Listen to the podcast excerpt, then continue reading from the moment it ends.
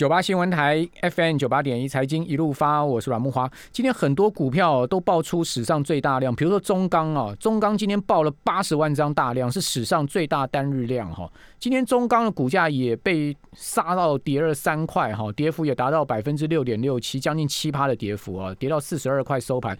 中钢盘中曾经被打到接近跌停板哦，哦，这个它的跌停价是四十块半嘛，哈，今天最低到四十点五五，那谁砍的呢？哦，外资真的很 crazy 耶！这个外资先前大买中钢哦，今天居然可以反手一天哦，他卖了十一万张中钢哦。你说他 crazy 不 crazy？哦，真的是很夸张嘞哈！他就是这样子把你中钢灌到跌停了。哦，这几乎今天中钢被外资这样子一卖，卖了十一万张。那你说投信投信买一万多张中钢算什么？那外资卖的是他十倍嘛。所以中钢今天爆出了史上最大量。那中钢盘中还曾经涨到过四十六点七五哦。哦，这个昨天收四十四十五嘛，所以它盘中还一度涨了很这个很明显的这个差不多在呃九点四五十分的时候呢，曾经涨到过四十六点七五，但仍然不敌整个庞大的卖压哈。哦，在一点过后几乎要被灌到跌停，那最后再拉上来，哦，最后呢差不多二十分钟的时候中钢拉上来哦，呃，就我刚刚讲的，这个拉到六跌六点六七趴，哦，等于说是从。最低点的四十点五五，哈，拉到四，呃，四十点五五，拉到四十二块做收了，它拉了差不多一块半左右了。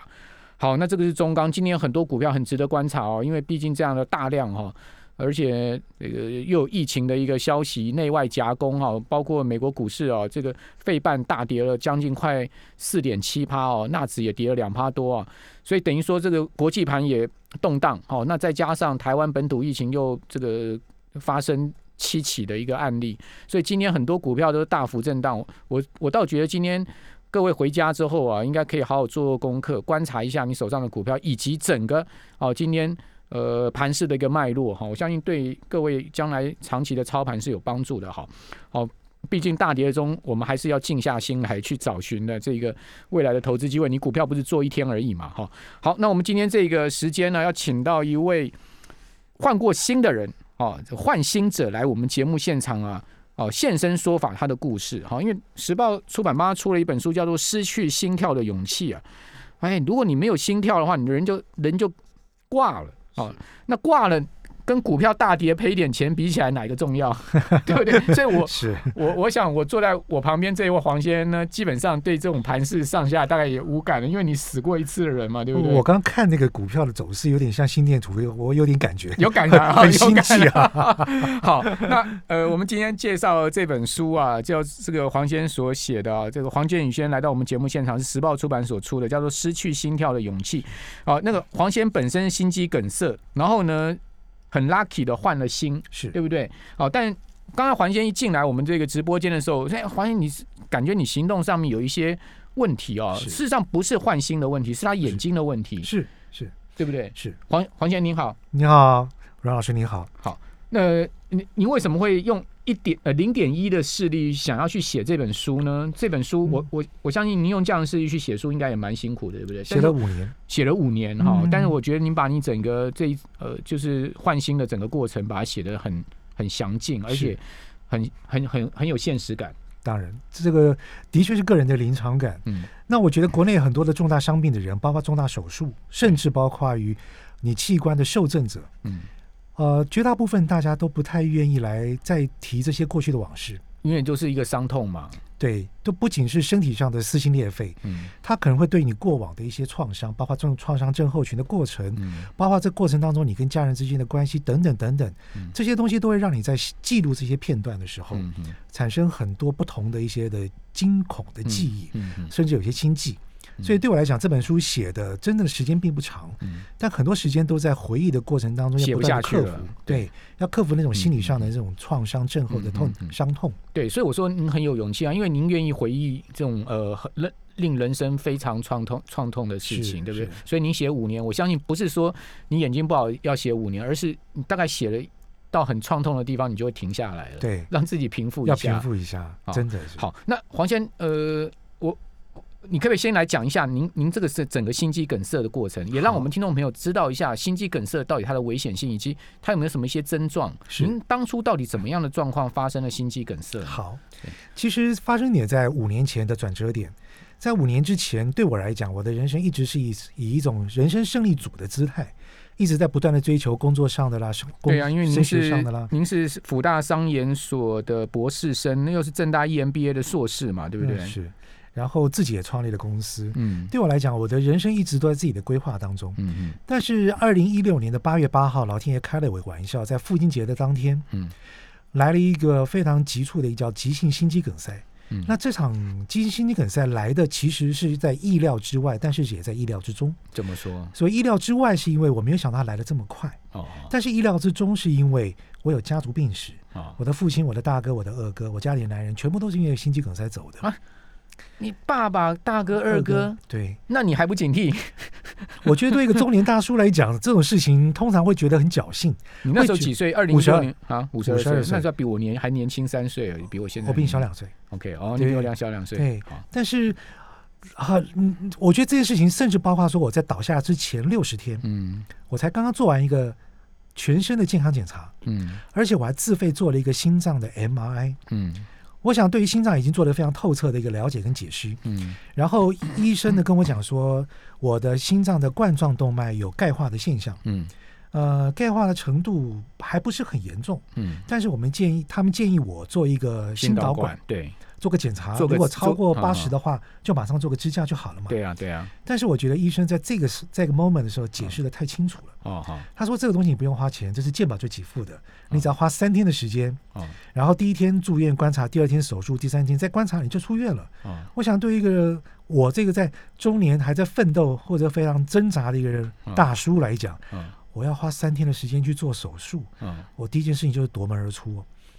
三天你都不愿意为你自己的身体花下去？其实我看心脏内科已经十几年的时间了，再加上你家族病史，你一直有注意就对了。那加上家族病史，但是这些事情对我来讲，因为你经常在关注，就反而好像是经常在你的日常当中，那个风险性就不见了。嗯，所以我并不认为这种东西会立即的、可然的会发生。嗯，但。人就是不测风云嘛。嗯。二零一六年八月八号当天父亲节晚上，我跟我太太，然后等着小孩来一起吃饭的时候，是通常心肌梗塞都会在晚餐的时候发作。为什么？呃，我听过医生跟我解释，嗯，运动后，然后吃饭后，因为大量的血液会到脑部，对，你的心脏开始缺氧的时候，这个时候其实心肌梗塞的机会非常的高。嗯。当时我在呃餐厅的时候，我心肌梗塞，我自己知道是因为。我家族病史在让我有一种警惕，所以我看了大量的资料，我大概知道心肌梗塞会发生什么情形。嗯，当时我的状况是我感觉一块石头压在我的胸口，嗯，胸口很急痛，对不对？这种痛还不到牙那么疼，嗯但是会让你喘不过气来。是，然后呢，因为这种呼吸的关系，会让你四肢开始有点发冷发麻。是，然后全身开始冒冷汗。嗯。我当下觉得这种状况好像跟书上写的东西很像，嗯，我就请我太太说，那带我去医院一下，嗯，然后我就到外面，我还自己叫了计程车，嗯嗯，但是当天父亲节，其实人都非常多，其实我等了非常久的时间才拦到计程车，嗯。在计程车上我就倒下来了，倒下来的那一刻，我第一个发现的是我失明，嗯，眼睛看不到了，嗯，我后来才知道，原来是因为血栓在倒跑的时候。呃，造成了暂时性的一个失明。嗯嗯。然后在那一刻里面，我自己觉得我可能回不来了。嗯。A 型处女座这时候我就做了一个理性的一个最后的一个决定，就是我我请我太太去找她最好的朋友，嗯，来陪她。嗯。我认为今天晚上应该是一个非常难熬的一个晚上。嗯。我的确，我到了细致的这个医院之后，嗯，急诊室的医生带着担架一把出来，就把我拉进去。嗯。我我必须得说，那个急诊室的医生真是有练过的，因为。我的体重当时是一百公斤，哦，那你你现在瘦很多哎！我从床病床上，当我换过心脏醒过来的那一刻，我掉了四十公斤哦！我那一刹那之间，我人生所有的梦想在病床上，在那九天之内完成了。我九天之内，当然还包括一些昏迷的时间，我总共掉了四十公斤。我从一百公斤掉九九天，你就掉了四十公斤。我有九天等到心脏，但是我只在包括昏迷，还有包括手术之后的一段观察的时间。好，你坐上计程车，然后送到戏子的医院去，然后进了急诊室之后呢，急诊室的医生马上把你呃这个做做什么样的？急诊的动作，他一看就是就看到我就知道是一个急性心肌梗塞。对。那急诊的医生他没有办法做心导管，对。因为心肌梗塞马上要做心导管的方式，对，所以他马上扣他院内的心脏内科医生来做心导管。嗯当心脏内科医生来做心导管的时候，发现我的冠状动脉已经完全乳糜化了。啊。三根里面根本过不去，也就是说心导管它根本过不去，就好像今天这个雪隧啊，它不是塞车而已，对它是整个山崩了，瘫掉了，瘫掉了。嗯嗯然后经过了大概好几好大概是几一个多小时时间，他整个手心导管手术是失败的。嗯 这个时候，急诊室的医生当然做了这么久的一段时间之后对，那个心脏内科医生做的心导管也失败了。对那他们唯一做了一件事情，我觉得是救了我一件非常重要的事情。嗯他们打电话给全台北市另外有心脏外科刀房的医院，嗯台大、荣总啊，一一路这样找下来，没有一家有。当时秋天大概比较容易是心肌梗塞发作的一个时候，嗯，全满全满，只剩下十排的振兴医院。OK，振兴医院这个时候他愿意收，心脏也有名啊，我就运气这么好，对，刚好振兴有一个有一床，然后有刀房可以，对，这下这下子呢，紧急从戏子送到天母的振兴，我们家属也认为说，那赶快就上救护车了嘛就直接送到振兴去。不是，振兴他们在这一点可能有非常专业的一部分，他们啊。马上召集院内的心脏外科的 standby 的医生，对。加上他们的医护人员，加上设备，到戏子来。是由他们装上救护车之后到戏子来接我，再回去。哦。那你很 lucky，哇，这段时间已经过了，我大概中间呃心脏停了大概七十三分钟，嗯。然后我心跳、呼吸停止了好几次，就是在车上不断的有那种电击啊这种过程。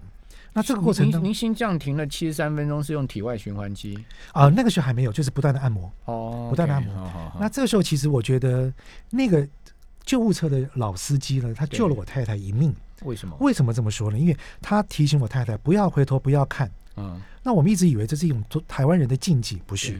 是因为你可以想象到，在那个救护车的后面，在电击的过程当中，它有焦臭，有大量的那种声音，其实会对家属产生非常强烈的创伤症候群，哦。可能这辈子都不能吃烤肉。所以你他也是坐在救护车前面，前端，然后后后面你在急救，我在后面在急救，就振兴的救护车开过来，对对对对对然后医生跟那个护士都在后面，在里面急救，不断的按摩、急救、电击。因为击，七十三呃七十三分钟就已经等于说细致到这个石牌的路程啊。这个整个过程当中，好好，我们这边先休息一下，等下回到节目现场。九八新闻台 FM 九八点一财经一路发，我是阮木华。我刚跟依萍讲哦，我从现在开始一个月哈，每天送一本这个我的书，我的这个新书天下出版所出的叫做《钱要投资》啊，其实跟黄先生的这个体悟很像，因为黄先生您是经过一场生生死体悟出来。那事实上，我其之前我这个几年前我也生了这个一连串的大病哦，也体悟到人生就是嗯要活得自在，要活得健康。好，然后我们的理财投资其实也不过就是为了某种情况圆满我们的人生嘛。没错，哦，所以某种情况我当然没有像你这样子的一个经历了哈，不需要生死的经历。真的不需要。真的不需要，我也不，我也不想。但是我我那一阵子也挺精彩的，讲实在的哈，那有时候在有时间再跟我们听众朋友分享。所以我每天送一本这个我的书给我们的听众朋友啊，您您只要打电话进来讲这个书名哈，依萍接到的话，这个我就送给送给你，但你不要重复打了，就是说如果您拿过书的话，就让给别人。那我们的电话是八三六九。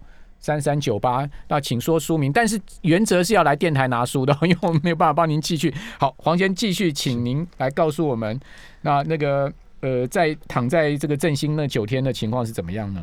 其实一到送到救护车送到振兴之后，然后其实没有结束哎、没有结束。因为我还没急救，在那急救过程当中，振兴的医生发生我的嗯。心导管，就是不是心导管，我的心脏的冠状动脉三根里面，对，但有两根已经完全糜烂掉了。嗯，所以我是在刀房里面先做的心脏的绕道手术 OK，心脏的第二大手术，bypass 掉。对，呃，做了绕道手术之后，这个大概结束了以后嗯，发现没有结束，因为在急救的过程当中，医生帮我注射了大量的抗凝血剂，对，所以当我做完了两根绕道手术之后呢，我大出血。嗯。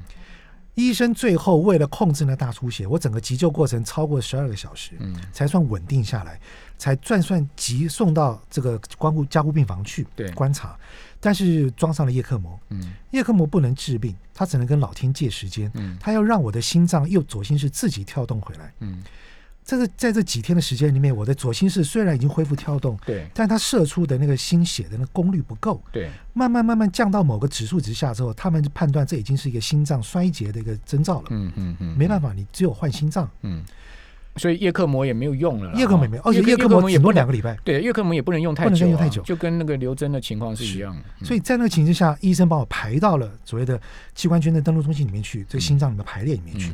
所以我的这个排列的指数一路就往上爬，嗯，一路往上爬。为什么呢？因为它不是按照你的社会地位来跟你排这个心脏的顺序，而是它跟你的。危险危险的情况，OK。我最后因为已经到了，我用了叶克膜，对，我的心脏已经即将衰竭，对，其实就几天之内就走了，对。所以最后我他们给我的紧急是 E A，嗯哼，这是最高等级，是，但是我还不是最高的哦，是。我还是全国排名第二而已哦，嗯。换句话说，我前面还有还有一个人，还有一个人，嗯。换句话说，我在后来第九天等到那颗心脏的时候，其实我可能错过那个机会，因为前面那个人不是我。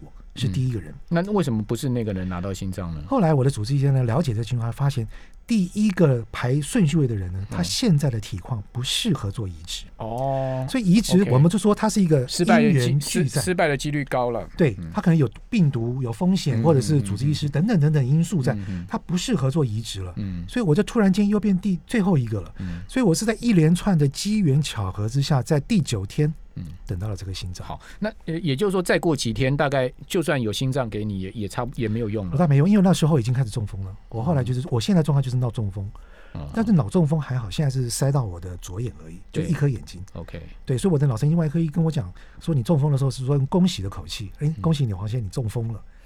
为什么呢？我后来想想也对，因为你去脑中风非死即伤，要不然就是愈后你就是半身不遂。